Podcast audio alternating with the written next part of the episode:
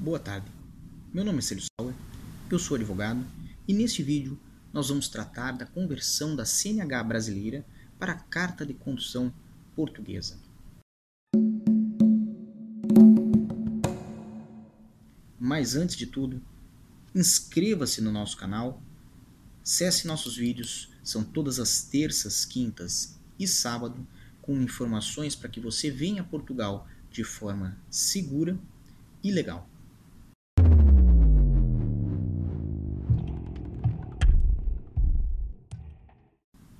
Pois bem, a conversão da carta é, de habilitação brasileira para a carta de habilitação portuguesa, ela pode ser realizada a partir do momento em que o interessado tem autorização de residência válida em Portugal.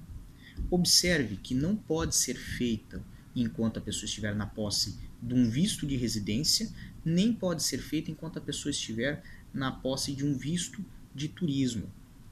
Muitas pessoas é, acabam por perguntar se elas, na condição de trabalhadores é, com veículos, por exemplo, quem trabalha com Uber ou até com entregas, é, e estão aqui como turistas, podem agilizar, podem a, ajustar essa troca da carta de condução.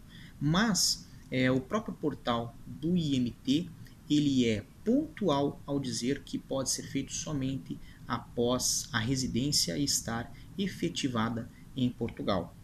Após o momento em que se faz a entrega dos documentos, assim como a entrega do laudo médico e da CNH brasileira ao IMT, existe um prazo onde assevera-se de dois meses a 90 dias para que ocorra uma resposta. Mas diante do grande número de pedidos que vem sido feito nos últimos meses, tem sido normal que o IMT tenha tido ou experimente um atraso quando você fizer o seu pedido.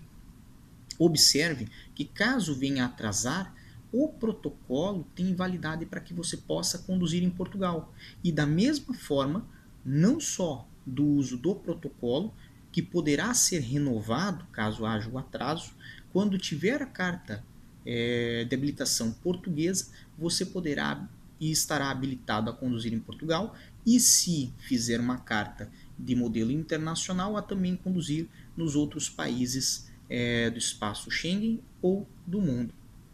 Para mais informações como esta, acesse www.diariodacidadania.com. Desejamos a todos força e boa sorte.